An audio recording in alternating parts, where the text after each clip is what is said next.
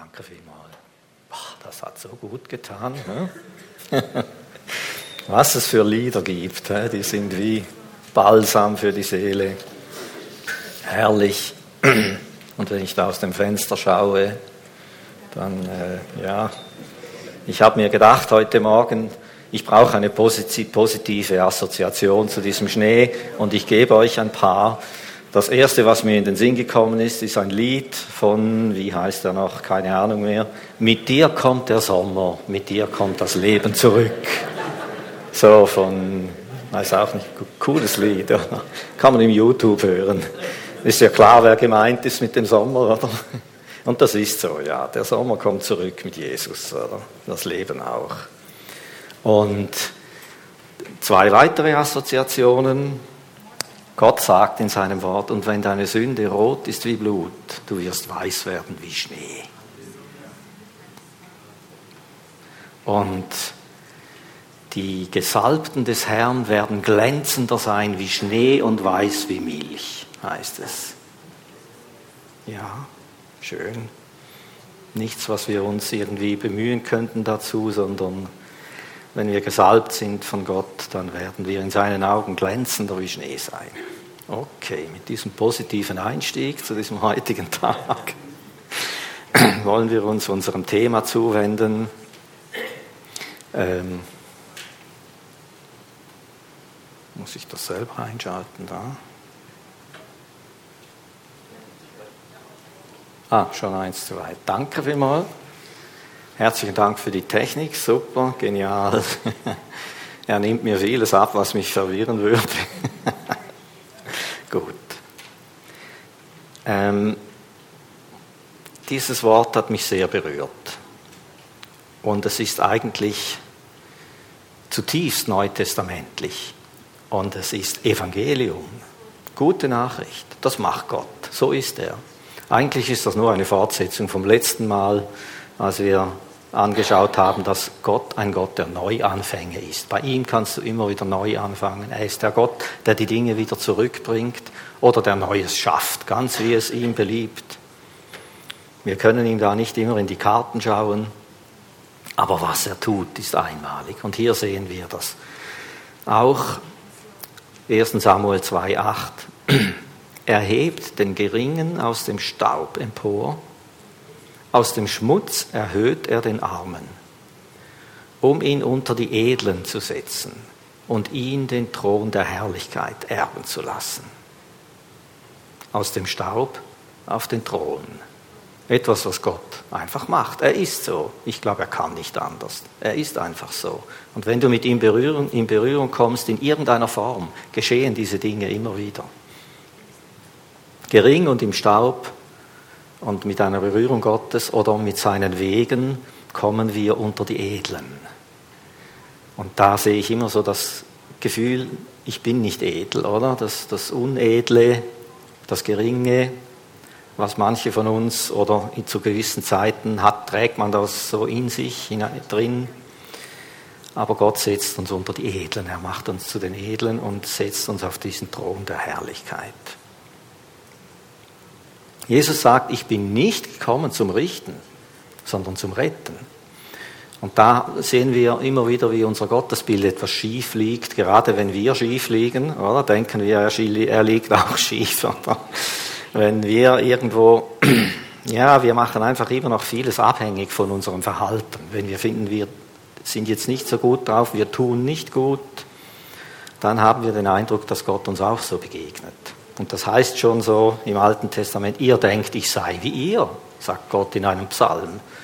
Heute, äh, modern würde man sagen, das ist eine Übertragung psychologisch gesehen, oder? Oder eine Projektion in Gott hinein. Wir denken, er ist wie wir.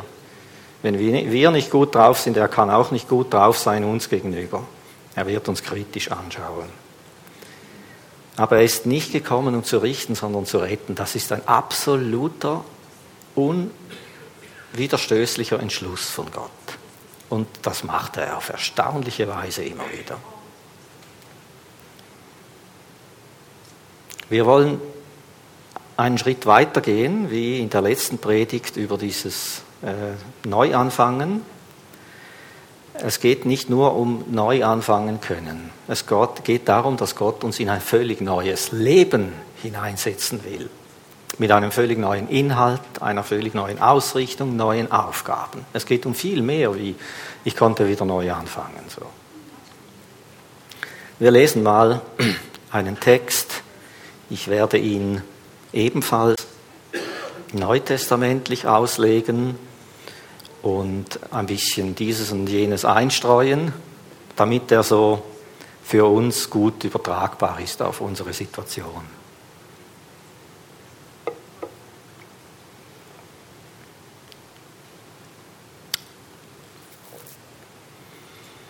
Du aber, Israel, mein Knecht, Jakob, den ich erwählt habe, Nachkomme Abrahams, meines Freundes, Du, den ich ergriffen von den Enden der Erde und von ihren fernsten Gegenden her gerufen habe.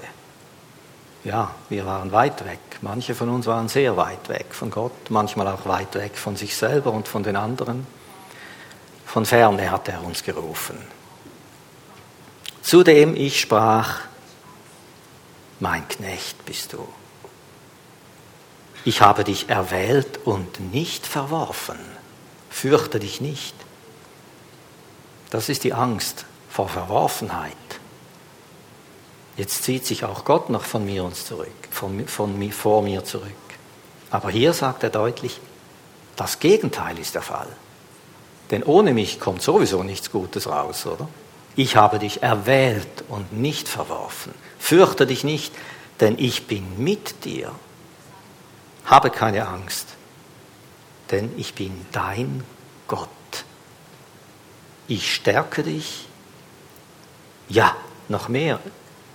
Ich helfe dir und ich halte dich mit der Rechten meiner Gerechtigkeit. Das ist dieser starke Griff Gottes, wenn er uns packt und festhält, wenn wir ins Schleudern kommen und mit uns durch die schwierigsten Dinge durchgeht.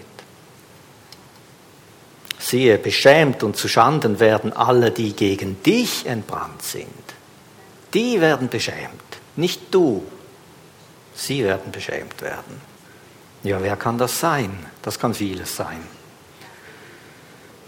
Was unser größter Feind ist, ist wahrscheinlich unser Fleisch und der Fürst der Finsternis. Und vielleicht sind es manchmal auch Umstände und Menschen. Und wie ich schon manchmal, manches Mal gesagt habe, Jesus steht nicht uns gegenüber und zeigt auf uns, sondern er kommt auf unsere Seite, steht neben uns und schaut mit uns unsere Schwierigkeiten, unsere Feinde an. Alles, was eigentlich gegen uns ist, gegen unser Innerstes ist, gegen das, was er in uns hineingelegt hat.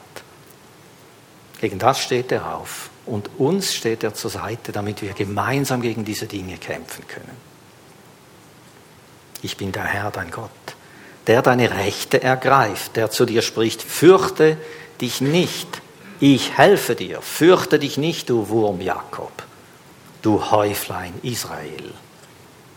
Ich helfe dir, spricht der Herr, und dein Erlöser ist der Heilige Israels.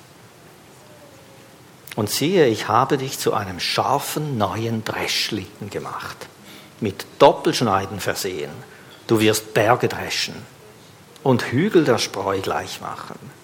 Du wirst sie worfeln und der Wind wird sie forttragen und der Sturm sie zerstreuen. Das geschieht mit den Feinden, mit den Widerständen, mit den Bergen, die sich erheben vor uns und in unserem eigenen Leben drin sind. Das muss ich vielleicht noch ein bisschen erklären. Ich habe da zwei Bilder noch angehängt. Dieser Dreschschlitten, so wurde das geschnittene, äh, die, die Garben wurden hingelegt und dann ist man mit diesem Schlitten darüber gerast, ja gerast, gefahren, oder? Und das war ein scharfer, er sagt, ich mache dich zu einem scharfen, neuen Dreschschlitten. Der fährt darüber, der zerschneidet und zerhackt alles. Und dann wurde es geworfelt. Das sehen wir rechts mit der Gabel hinein, in die Luft hinauf, und der Wind hat alles Spreu weggeblasen und das Korn fiel herunter. So ging das damals. Das war eine Riesenarbeit, denke ich mir. Und er sagt, so wird es den Feinden gehen. Du wirst sie dreschen, du wirst sie zerschneiden und du wirst sie worfeln. Und der Wind wird sie wegtragen. Wir sehen hier in diesem Text drei Dinge. Unsere Herkunft, weit weg. Wie sagt man, weit ab vom Schuss, oder? Waren manche oder sind wir manchmal auch heute noch, ich schon, manchmal weit ab vom Schuss, oder? Und Gottes Zusage, dass er sich deswegen nicht zurückzieht, sondern im Gegenteil, er erkennt, wenn wir jetzt etwas brauchen, dann ist es er, uns, sein Beistand, seine Kraft, seinen Griff, uns festzuhalten, sein Für uns Sein. Das ist die Gegenwart. Und dann kommt das, wovon wir heute reden werden, eine völlig neue Stellung. Vom Wurm und vom Häuflein zu einem doppelschneidigen, scharfen Dreschlitten. Eine neue Identität. Das ist etwas völlig anderes, als das vorher war. Das bewegt mich und das wollen wir heute anschauen.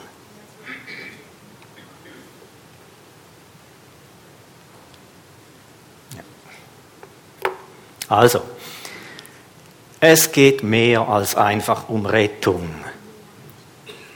Es geht mehr als darum, ich bin frei, mir ist vergeben, äh, ich fühle mich viel besser, ich bin gut aufgehoben in der Gemeinde, ich spüre manchmal den Heiligen Geist oder ähm, Lobpreis tut mir gut, der hat gut getan.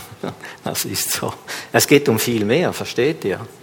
Es geht darum, dass Gott ein völlig neues, anderes Leben für uns hat. Mit völlig neuen Begriffen, völlig neuen Namen, neuem Inhalt, neuer Ausrichtung, neuen Kompetenzen und Fähigkeiten.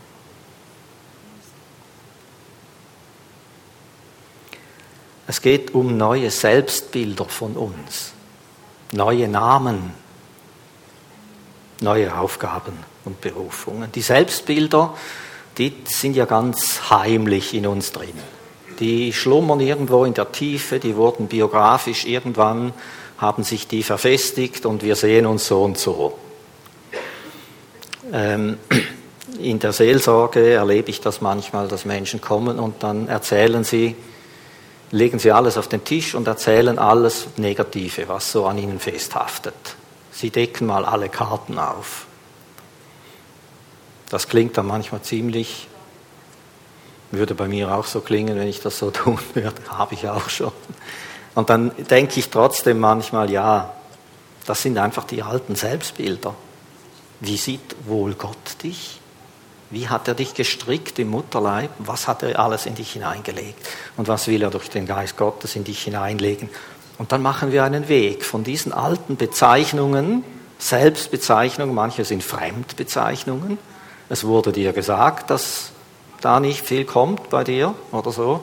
Oder wir könnten da jetzt eine große Liste machen, wahrscheinlich, was wir so an Namen, in Anführungszeichen, an Bezeichnungen gehört haben über uns, unser Aussehen, unsere Fähigkeiten, unser Wesen und so weiter. Aber Gott hat neue Namen für uns, andere Namen. Er sieht mehr, er sieht Größeres und er sieht weiter. So können die alten Selbstbilder erkannt werden und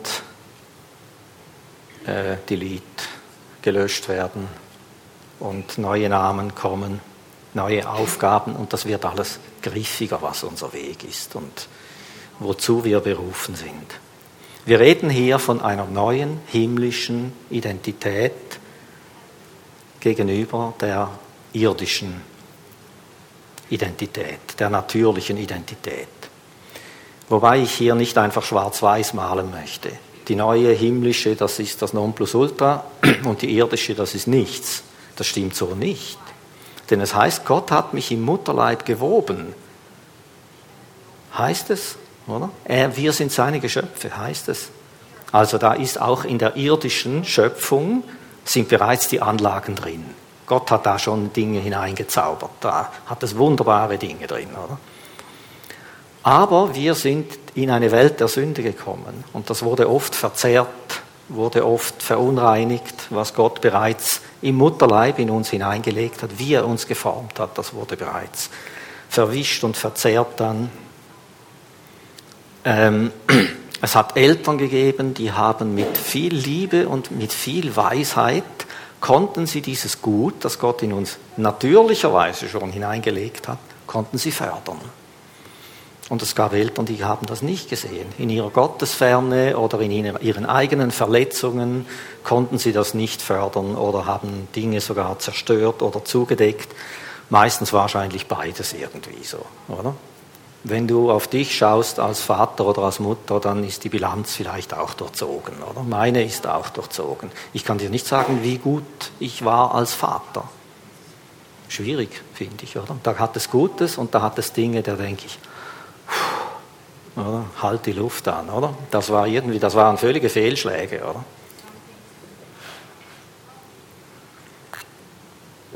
Jemand hat einmal geschrieben, in unserer Ursprungsfamilie finden wir Schutthalten und Goldadern. Beides nebeneinander. Schutthalten und Goldadern. Ist ein bisschen ernüchternd. Gut, die Goldadern, das ist noch cool, oder? Ja, aber es ist beides so drin.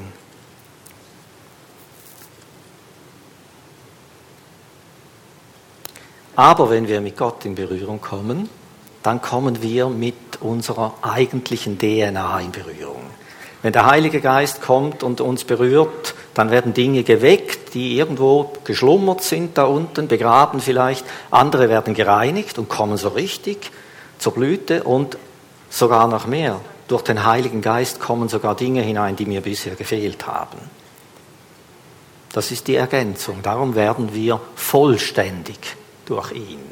Wir werden erst mit Gott vollständig. Und dann beginnt ein Prozess der Reinigung und der Heiligung, wo die Dinge immer klarer werden und immer gereinigter. Also wir unterscheiden natürliche Identität und Herkunft und himmlische Identität.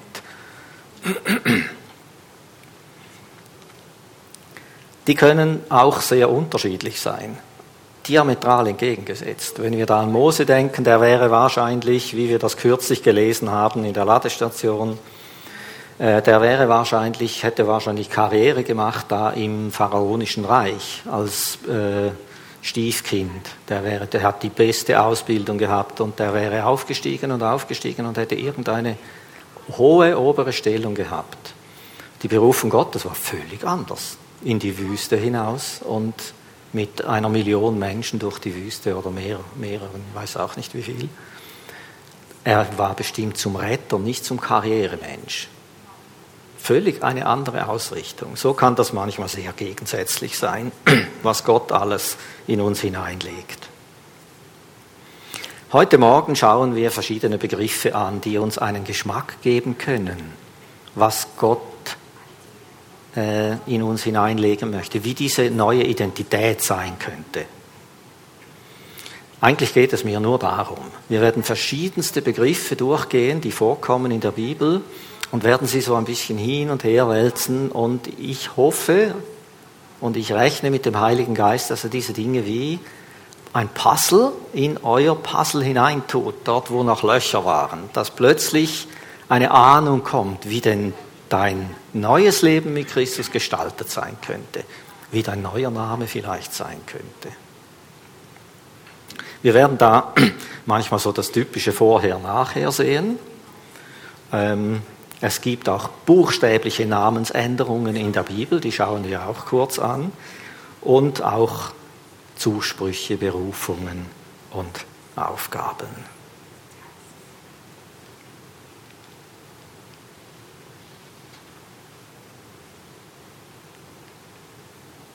Gut. Namensänderungen ist eine ganz spannende Sache, finde ich, in der Bibel. Gott kommt und gibt jemandem einen neuen Namen und meistens mit, eigentlich immer, mit einer, mit, verbunden mit einer Aufgabe, mit einer Berufung, mit einer völlig neuen Ausrichtung. Da gibt es ziemlich viele. Ich gehe nicht so in die Details, da könnte man einen ganzen Morgen füllen damit. Aber er nannte Abraham zu einem gewissen Zeitpunkt sagte, und du sollst Abraham heißen. Vater einer Menge. weil die bekamen keine Kinder. Weder Sarah noch er bekamen Kinder. Oder? Und irgendwann sagte er, und wie die Sterne im Himmel und wie der Sand am Meer wirst du Nachkommen haben. Und ich nenne dich Abraham, Vater einer Menge. Da siehst du einen Menschen, der in dem gewissen Sinn unfruchtbar ist, unfähig, irgendetwas zu produzieren und hervorzubringen. Und Gott sagt genau das Gegenteil. Du wirst der super Fruchtbare sein. Oder? Also auch so bei uns, wenn wir denken, da kommt nicht viel bei mir, Gott kann dir einen neuen Namen geben. Vielleicht hast du diesen Namen, der ist irgendwo geschrieben und irgendwann fällt er in dein Herz und dein Leben kann so werden. Bei Sarah dasselbe. Sarai hieß sie zuerst, unfruchtbare Frau, und sie wurde zu Sarah. Das heißt Fürstin. Gemeint ist, Könige von ganzen Völkern sollen von, von dir kommen. Gewaltig. Etwas wilder ist dann auch die Geschichte von Jakob, der dann irgendwann von Gott den Namen Israel bekam. Jakob, das heißt eigentlich Betrüger, Fersenhalter, weil er da die Verse gehalten hat bei der Geburt von seinem Bruder und sich das Erstgeburtsrecht erschlichen hat, also ein windiger Geselle irgendwie. Wahrheit und Lüge sind da irgendwo alles verschwommen. Ja, vielleicht denken wir an unsere Vergangenheit oder an unsere Schwierigkeiten. Da kann ein Gotteskämpfer daraus werden. Das heißt Israel, Gotteskämpfer. Dasselbe von Simon zu Kephas. Jesus sagte, Simon selber, du wirst Kephas heißen. Auf Griechisch Petrus, das heißt Fels. Wenn wir denken, Petrus war ja der super impulsive und äh, das war ja ein Hin und Her. Er war zwar entschlossen, aber das konnte auch irgendwie sich zerschlagen wieder und wir erinnern uns an die Geschichte, als er gesagt hat, wenn alle dich verlassen, ich nicht, ich nicht, oder? Ich würde sterben für dich, oder? Und es verging kein Tag und alles war, hatte sich in Luft aufgelöst. Und das Gegenteil war der Fall und Jesus kommt und sagt ihm, du wirst der Fels sein. Das ist das Gegenteil. Gott kann und nur Gott kann uns so verändern, dass das Gegenteil dabei herauskommt. Eine der steilsten Karrieren, die ich finde im, der, im Alten Testament, die, die finde ich sagenhaft begeisternd, das ist die von Josef. Okay, ich hole da nicht aus, oder? wir hatten schon einiges gehört. Nur eine kleine Sequenz. Josef war im Gefängnis. Der wurde sogar vergessen. Ich weiß nicht wie viel, zehn Jahre oder so. Also da bist du an der untersten Leiter. Und du weißt nicht mal, ob du verfaulst darin oder nicht. Und innerhalb von weniger Stunden stand er vor dem Pharao, hat ihm seine Träume gedeutet und dann kam die Namensänderung. Pharao hat sie ausgesprochen über ihn. Du sollst heißen Zaphinat Paneach. Und nur der Thron soll uns trennen. Ich bin nur um den Thron höher als du. Kein Fuß und keine Hand erhebt sich in Ägypten ohne deine Zustimmung. Also aus dem Gefängnis innerhalb Stunden zum Zweitobersten. Und Zaphinat Paneach, das ist ein bisschen umstritten, was das heißt. Die einen sagen, Gott spricht, er lebt. Und die anderen übersetzen das mit Offenbarer der Geheimnisse. Ein neuer Name, eine neue Identität, eine völlig neue Identität. Und ich denke oft, wie oft schlagen wir uns mit unseren Gefängnissen herum? Fühlen wir uns irgendwie eingeschlossen in unseren inneren Gefängnissen oder in anderen? Und Gott kann uns herausholen aus diesen Dingen. Vielleicht nicht so schnell wie Josef, manchmal schon. Einige können von Geschichten berichten, wo sie nach einem schlichten Gebet aus dem Gefängnis raus waren und in ein Leben in Freiheit hinaus hineingekommen sind. Also zusammengefasst, Gott führt aus einer alten Identität, das ist der alte Name, die alte Bezeichnung, in eine neue hinein. Aus Unfruchtbarkeit in Fruchtbarkeit. Aus krummen Wegen zu Streitern Gottes. Das gibt doch Hoffnung, oder? Wir schauen so oft auf unsere natürliche Herkunft und denken, schauen uns so an. Gott schaut uns anders an. Noch ein kleines Beispiel, das hat mir sehr gefallen. Ich habe da eine eine äh, Bücher bestellt und das eine Buch, das ist eine neue Biografie von Georg Müller von Bristol, der hat im 19. Jahrhundert gelebt. Das passt auch so gut hinein.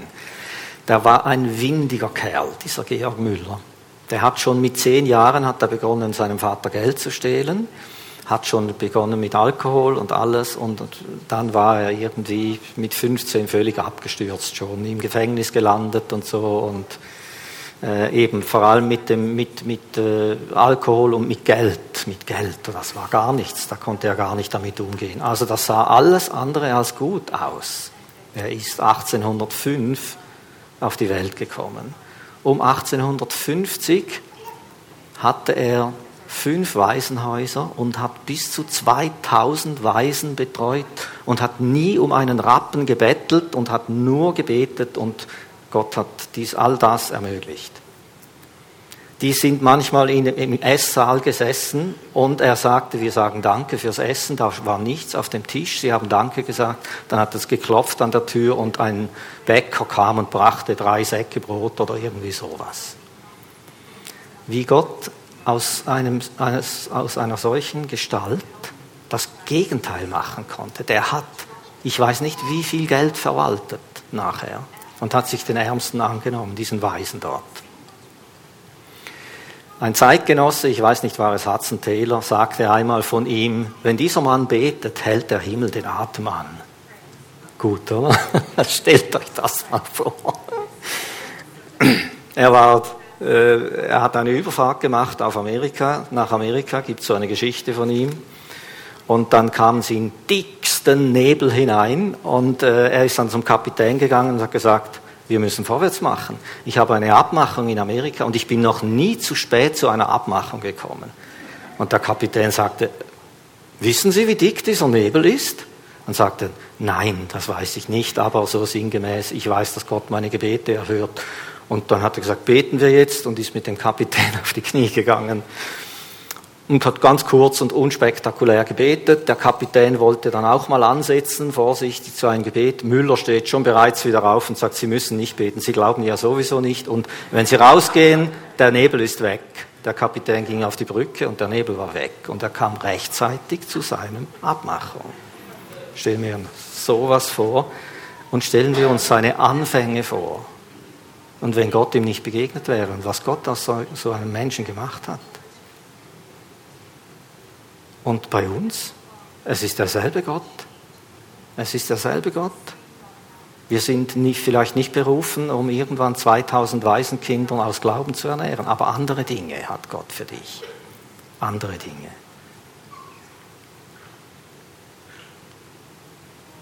Gut, jetzt wird's richtig cool. Jetzt schauen wir diese Begriffe an aus Jesaja. Jesaja, das lohnt sich mal einfach von Jesaja 40 bis 60 zu lesen, oder? Wenn du mal ein bisschen Zeit hast und dir diese Begriffe anzustreichen und dieses Vorher-Nachher zu studieren. Und was Gott alles sagt, was er aus dem Volk Israel machen will und wie er sie sieht. Und hier heißt es wieder, und du wirst mit einem neuen Namen genannt werden den der Mund des Herrn bestimmen wird. Und jetzt schaut euch das mal an. Du wirst eine prachtvolle Krone sein in der Hand des Herrn und ein königliches Diadem in der Hand deines Gottes. Die Herkunft vom Volk Israel, die war nicht gut. Und sie waren ein störrisches Volk, ein verbohrtes Volk. Und sie haben immer wieder, haben sie es völlig vermasselt. Und Gott spricht solche Dinge aus über ihn und sagt, das kann ich. Das ist deine Berufung. Ich habe dich dafür bestimmt, dass du etwas ganz Kostbares in meiner Hand wirst. Und man wird nicht länger Entlassene zu dir sagen. Oder andere übersetzen Verlassene. Und hier sehen wir einen ganz deutlichen Identitätswechsel wenn wir uns so fühlen, entlassen, verlassen, sitzen gelassen, hocken gelassen, keiner interessiert sich für mich, kein Schwein ruft mich an oder wie hat das Lied geheißen? Nicht länger wird man Entlassene zu dir sagen und zu deinem Land wird man nicht mehr öde sagen, andere übersetzen Wüste, man wird nicht mehr Wüste sagen zu deinem Land, das ist dein Leben. Eben, da kommt ja, da wächst ja sowieso nichts, da kommt ja sowieso nichts raus bei dir. Man wird nicht länger zu deinem Land Wüste sagen, sondern man wird dich nennen, mein Gefallen an ihr. Wohlgefallen wird man dich nennen. Und dein Land wird man verheiratet nennen. Also nicht verlassen, nicht öde, sondern verheiratet. Andere übersetzen hier bewässert oder beregnet, weil sie, sie beziehen das, das ist scheinbar nicht ganz klar im Urtext, sie beziehen das auf öde. Dein Land wird beregnet sein, ist ja egal, oder? Ist beides cool, oder? Also Ende mit Verlassenheit, mit nicht attraktiv sein, nicht oder was immer, begehrt, gewollt sein, ein Grundbedürfnis nach Maslow, Zugehörigkeit. Ende mit diesem Thema. Du bist die Zugehörige, du bist mein Gefallen. Ich habe Gefallen an dir, sagt Gott. Und dein Land, das heißt verheiratet, das ist, näher geht es nicht. Und der Herr wird Gefallen an dir haben. Und dein Land wird verheiratet oder beregnet sein. Und weiter heißt es, das habe ich hier nicht drauf, denn wie ein Bräutigam sich an seiner Braut freut, so freut sich dein Gott über dich. Ja, so kann es gehen. Und ich finde, das sind Gegenentwürfe, versteht ihr? Gegen das, was wir in uns tragen. Die einen vielleicht nicht so, die einen haben andere äh, Geschichten und Begriffe, aber wir sehen, wie Gott ganz neue Begriffe, ganz neue Namen austeilt. Und er ist derjenige, der so zu uns sein will und uns eine völlig neue Ausrichtung und eine völlig neue Identität gibt. Also ich musste mich ziemlich bremsen, ich sage es euch, es gibt so viele so Stellen, die diese, diesen Wechsel beinhalten aus dem Staub auf den Thron. Es gibt so viele. Hier gehen wir nur kurz durch. Wieder diese Begrifflichkeiten. Hört mal diese, diese Worte, die aus, auf, auf, ausgesprochen werden. Im 1. Petrus, er sagt, ihr, an die, die er diesen Brief schreibt, ihr dagegen seid das auserwählte Geschlecht. Das sind die, die man ganz spezifisch geholt hat. Auserwählt. Nicht, weil wir so was Besonderes wären, sondern weil Gott ein Auge auf uns geworfen hat. Ihr seid die königliche Priesterschaft. Ihr seid die heilige Nation. Ihr seid das zum Eigentum erkorene Volk. Und man sagt euch früher nicht Volk. Ich habe das in Anführungszeichen gesetzt, weil das ein Wort ist. Das ist ein Name. Und der kommt im Hosea vor, das hat geheißen äh, Lo-Ami. Hosea musste eine seiner Töchter Lo-Ami nennen, das heißt nicht Volk, weil Gott gesagt hat, ihr seid nicht mehr mein Volk. Ihr treibt es nur noch mit den Götzen. Und der zweiten Tochter musste er sagen Lo-Ruhama, das heißt nicht Erbarmen. Ich habe kein Erbarmen mehr mit euch. Und später hat er sich gewendet und er hat gesagt, Ruhama und Ami, ihr seid mein Erbarmen wieder und ihr seid wieder mein Volk. Und hier zitiert der Petrus aus dem Alten Testament genau diese zwei Begriffe. Ihr wart früher ein Nicht-Volk, also ein Loami. Das war unser Name früher, ohne Gott. Und jetzt seid ihr Volk Gottes. Einst ohne Gottes Erbarmen, Lo Ruhama, das war unser Name. Ohne Erbarmen, wir waren irgendwie allem ausgeliefert, uns selber der Welt, den Umständen. Und jetzt reich an Gottes Erbarmen. Also dieses herausgeholt werden, hineingesetzt werden in eine völlig neue Stellung. Man sieht das gut in der Offenbarung.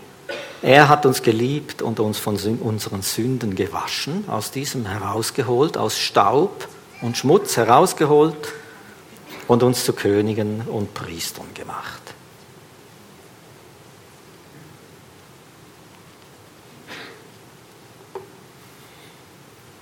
Ich sage euch nur so viele Begriffe einfach, in der Hoffnung, dass irgendwo euer Herz auflebt, wenn ihr das hört. Wenn es warm wird hier, wenn ihr so einen Begriff hört, dann wisst ihr, ich bin nahe dran. Hier muss was sein für mich. Hier musst du zu graben beginnen. Das ist wie wenn du da mit diesen, wie heißen die da, dieser Piepsen, bei den Hobby-Schatzsuchern und plötzlich beginnen sie, macht das, und dann weißt du, da ist was drunter, oder? Einfach bei Gott ist es so, dass nicht irgendein Rosthaufen drunter ist, sondern da ist Gold. Und ihr werdet auf Gold stoßen, dann grabt. Wenn etwas in eurem Herzen anspricht und anklingt, dann beginnt zu graben. Schaut euch diese Begriffe an, schaut, was gibt, gibt es noch für Begriffe, wo klingt das an in meinem Leben, wo habe ich plötzlich Begabungen bekommen, die in diese Richtung zeigen. Und dann werdet ihr nahe an das herankommen, was im Neuen Testament der neue Mensch genannt wird. Gut, hier noch diese, die sind auch super gut, oder? Du wirst sein wie ein bewässerter Garten und wie ein Wasserquell, dessen Wasser nicht versiegt. Vielleicht war unsere Herkunft das Gegenteil. Wir haben bei anderen das Wasser gesucht. Oder überall in der Welt haben wir dieses Wasser gesucht.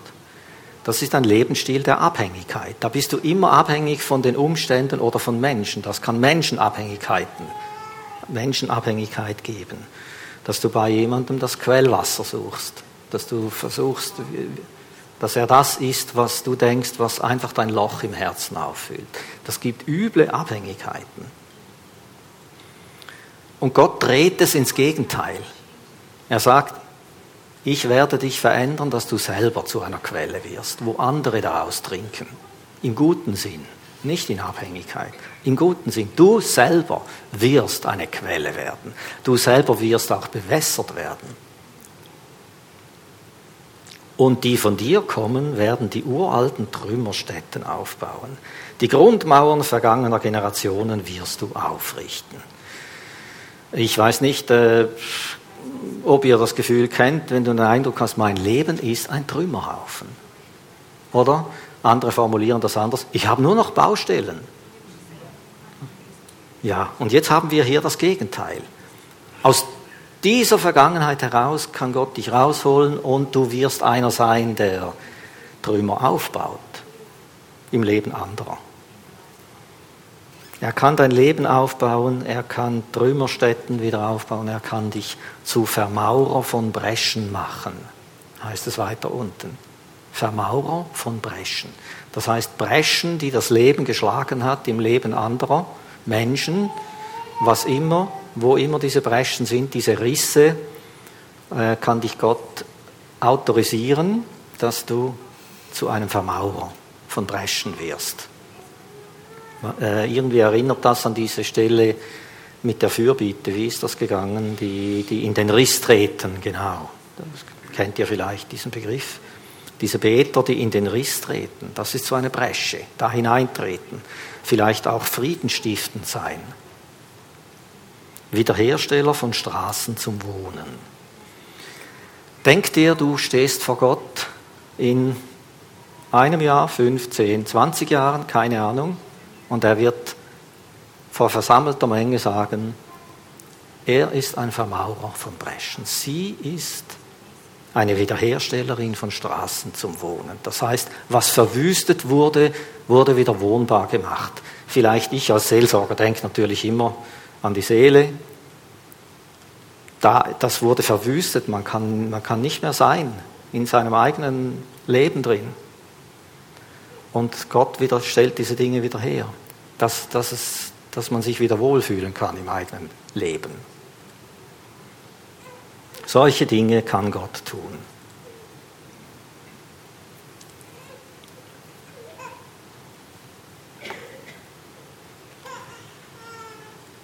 Eigentlich, neutestamentlich übertragen, spricht das von nichts anderem.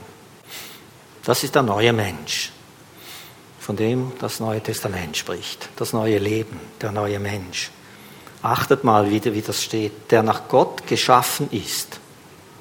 Das schaffen nicht wir. Der nach Gott geschaffen ist, in wahrhafter Gerechtigkeit und Heiligkeit.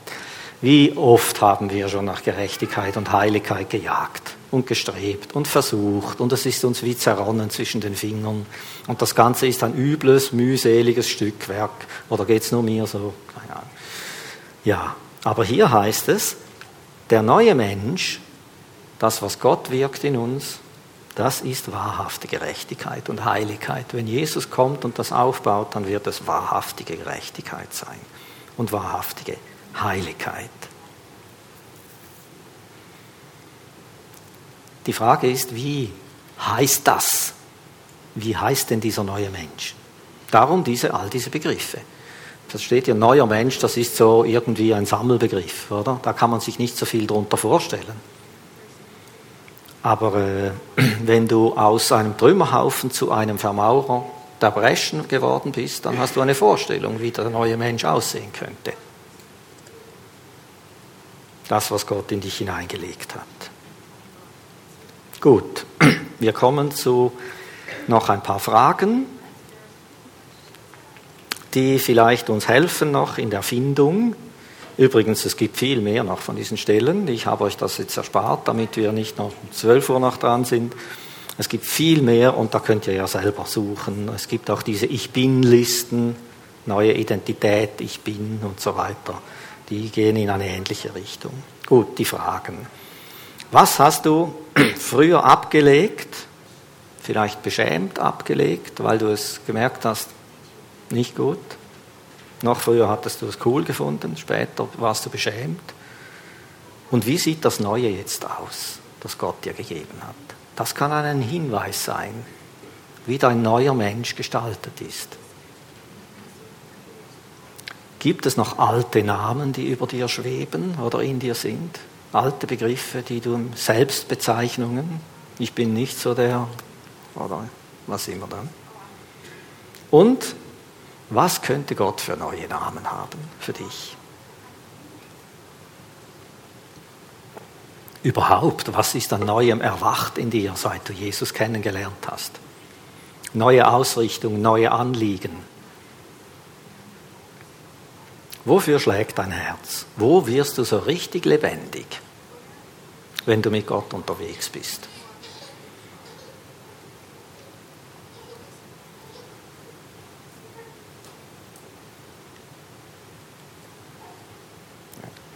Ich lese einen letzten Vers. Dann werden wir uns ein Lied anhören, das das so richtig zusammenbringt. Unsere Zustände und Gottes Zusagen. Das hat mich sehr berührt, dieses Lied. Ähm, ich habe es nur gefunden mit übersetzten Untertiteln, ist Englisch, aber ist der absolute Hammer, finde ich. Aber ich lese jetzt noch diesen Schlussvers. Und dann hören wir uns dieses Lied äh, in der Hoffnung, dass das technisch dann klappt. Dann werden wir eine Zeit haben noch. Die Lobpreisband wird noch ein, zwei Lieder singen und ihr dürft, gerne nach vorne oder nach hinten kommen. Ähm, wenn ihr einen Segen wünscht, aus, dieser, aus diesem Himmlischen, aus dem Neuen, oder wenn ihr irgendwie sonst merkt, ja, mir haftet da noch so ein Begriff an, der mir im Weg steht und du, du möchtest das aussprechen und äh, im Gebet dich lösen davon und das ist dir eine Hilfe, wenn du das mit jemandem tun kannst oder was immer du auf dem Herzen hast. Aber nutzen wir doch das, jetzt wo es frisch ist, auch, dass wir Gebet in Anspruch nehmen. Gut, ich lese noch diesen Vers. Ein geheimnisvoller, absolut geheimnisvoller Vers, finde ich. Offenbarung 2.17. Wer überwindet, dem werde ich von dem verborgenen Manna geben und ich werde ihm einen weißen Stein geben und auf den Stein geschrieben einen neuen Namen den niemand kennt als nur der ihn empfängt.